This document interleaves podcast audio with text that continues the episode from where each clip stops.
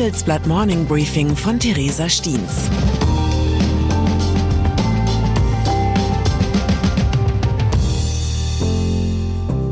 Guten Morgen allerseits. Heute ist Freitag, der 23. Dezember 2022. Und das sind unsere Themen. Daten weg. Die große Gefahr durch Cyberangriffe. Informationen weg. Ein Spion beim BND. Vormachtstellung weg. Wird Indien das neue China? Nach einer kurzen Unterbrechung geht es gleich weiter. Bleiben Sie dran. Sie investieren in Aktien, es fehlt Ihnen aber eine klare Strategie. Ihr Depot ist ein Sammelsurium mehr oder weniger guter Ideen. Dann geht es Ihnen wie vielen. Lernen Sie in der Masterclass erfolgreich investieren, alles über kluge Börsenstrategien.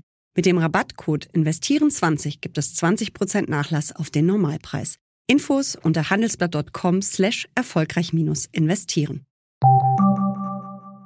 Engpass bei IT-Experten. Es ist ein Rüstungswettlauf, den die andere Seite zu gewinnen droht. Cyberangriffe im Netz werden immer professioneller, staatliche Akteure immer aktiver. Gleichzeitig fehlt es an IT-Dienstleistern, die Unternehmen gegen die Attacken verteidigen könnten. Das Bundesamt für Sicherheit in der Informationstechnik warnt jetzt vor einem grundsätzlichen Engpass beim Personal für den Umgang mit IT-Sicherheitsvorfällen. Die Bedrohung im Cyberraum sei deshalb so hoch wie nie. Denn wie bei jedem lukrativen Geschäft entwickeln sich die Methoden auch bei der Cyberkriminalität weiter. Schadsoftware zu bedienen wird immer einfacher. Dadurch sinkt das Einstiegslevel für Angriffe. Die Folge? Immer mehr Unternehmen werden zur Zielscheibe und müssen mit hohen Verlusten und langen Verzögerungen rechnen. Wie schnell es gehen kann, einer schädlichen Software versehentlich Zugang zu verschaffen, zeigt das Beispiel Continental. Ein einzelner Mitarbeiter hatte dort einen nicht autorisierten Browser aus dem Internet heruntergeladen. Angreifer konnten damit 40 Terabyte Daten des Unternehmens erbeuten. Solche Ransomware-Attacken, bei denen Hacker Daten quasi als Geiseln nehmen und Lösegeld für ihre Freigabe verlangen, können Unternehmen viel Geld kosten. Da es an professionellem Personal mangelt, um solche Cyberattacken zu managen, mahnen Experten dazu, die IT-Systeme möglichst schon vorher auf Schwachstellen zu überprüfen, bevor es zu spät ist. Auch im Internet gilt, Vorsicht ist besser als Nachsicht russischer Spion beim BND enttarnt. Deutschlands Auslandsgeheimdienst hat einen Spion in den eigenen Reihen enttarnt. Ein Mitarbeiter des Bundesnachrichtendienstes BND soll für Russlands Geheimdienste im Einsatz gewesen sein und wurde am Mittwochmorgen festgenommen, wie gestern bekannt wurde. Welche Informationen hat der mutmaßliche Doppelagent weitergegeben? Dazu ist bisher noch nichts bekannt. Nur so viel scheint wahrscheinlich. Es soll sich um ein Staatsgeheimnis handeln, das der Spion seinem Auftraggeber, dem russischen Nachrichtendienst, zur Verfügung gestellt hat. Was klingt wie ein Plot aus James Bond 007, könnte für Deutschland ernsthafte Konsequenzen haben. Wenn der Spion auch Informationen von Geheimdiensten anderer Länder weitergegeben hat, droht dem BND international ein massiver Vertrauensverlust. Und Vertrauen ist in Geheimdienstkreisen bekanntlich das wertvollste Gut. Wird Indien das neue China?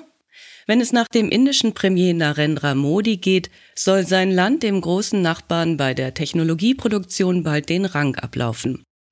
Die erste Milliardeninvestition für dieses Vorhaben gibt es bereits. Der taiwanesische Elektronikkonzern Foxconn will im westindischen Bundesstaat Gujarat eines der ersten Halbleiterwerke des Subkontinents errichten. Die globale politische Gemengelage könnte Modis ambitionierten Plan vorantreiben. Schließlich suchen sich die wirtschaftlichen Player in Europa und den USA gerade neue Verbündete abseits von China. Das US-Unternehmen Apple hat Indien schon für sich entdeckt. 2025 könnte jedes vierte iPhone dort entstehen. Neben den Chancen in Indien gibt es allerdings auch noch einige große Hürden für interessierte Investoren. Experten nennen etwa das komplexe Steuersystem oder die enorme Bürokratie. Wobei sich deutsche Unternehmen bei diesen Bedingungen eigentlich ja fast heimisch fühlen dürften. Bidens Ehrenwort auf dem Prüfstand. Der ukrainische Präsident Volodymyr Zelensky ist nach seinem Kurzbesuch in den USA wieder zurück in Kiew. Seine Reise nach Washington dürfte ihm das gebracht haben, was er sich erhofft hatte. Starke Bilder einer amerikanisch-ukrainischen Achse und Zusagen für neue Unterstützung. Doch wie weit das Versprechen Joe Bidens wirklich trägt, der Ukraine beizustehen, solange es nötig ist, muss sich erst noch zeigen. Innenpolitisch stößt der Ukraine-Kurs des Präsidenten nicht nur auf Gegenliebe. Eine neue russische Offensive könnte den Krieg zudem weiter in die Länge ziehen. Daher setzt man in Washington auch noch auf einen anderen Plan.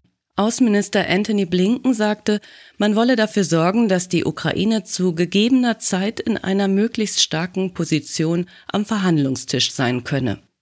Die sensible Diskussion eines Exit-Szenarios dürfte drängender werden, je länger der Krieg andauert.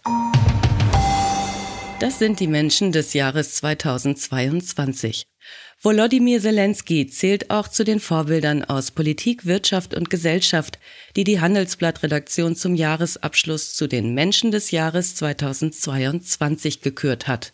Er sei stellvertretend zum Symbol für Widerstandskraft, Mut und Willen zur Selbstbestimmung geworden, schreibt Russland-Korrespondentin Mareike Müller. Zum Politiker des Jahres wählte die Redaktion Wirtschaftsminister Robert Habeck als Krisenpragmatiker.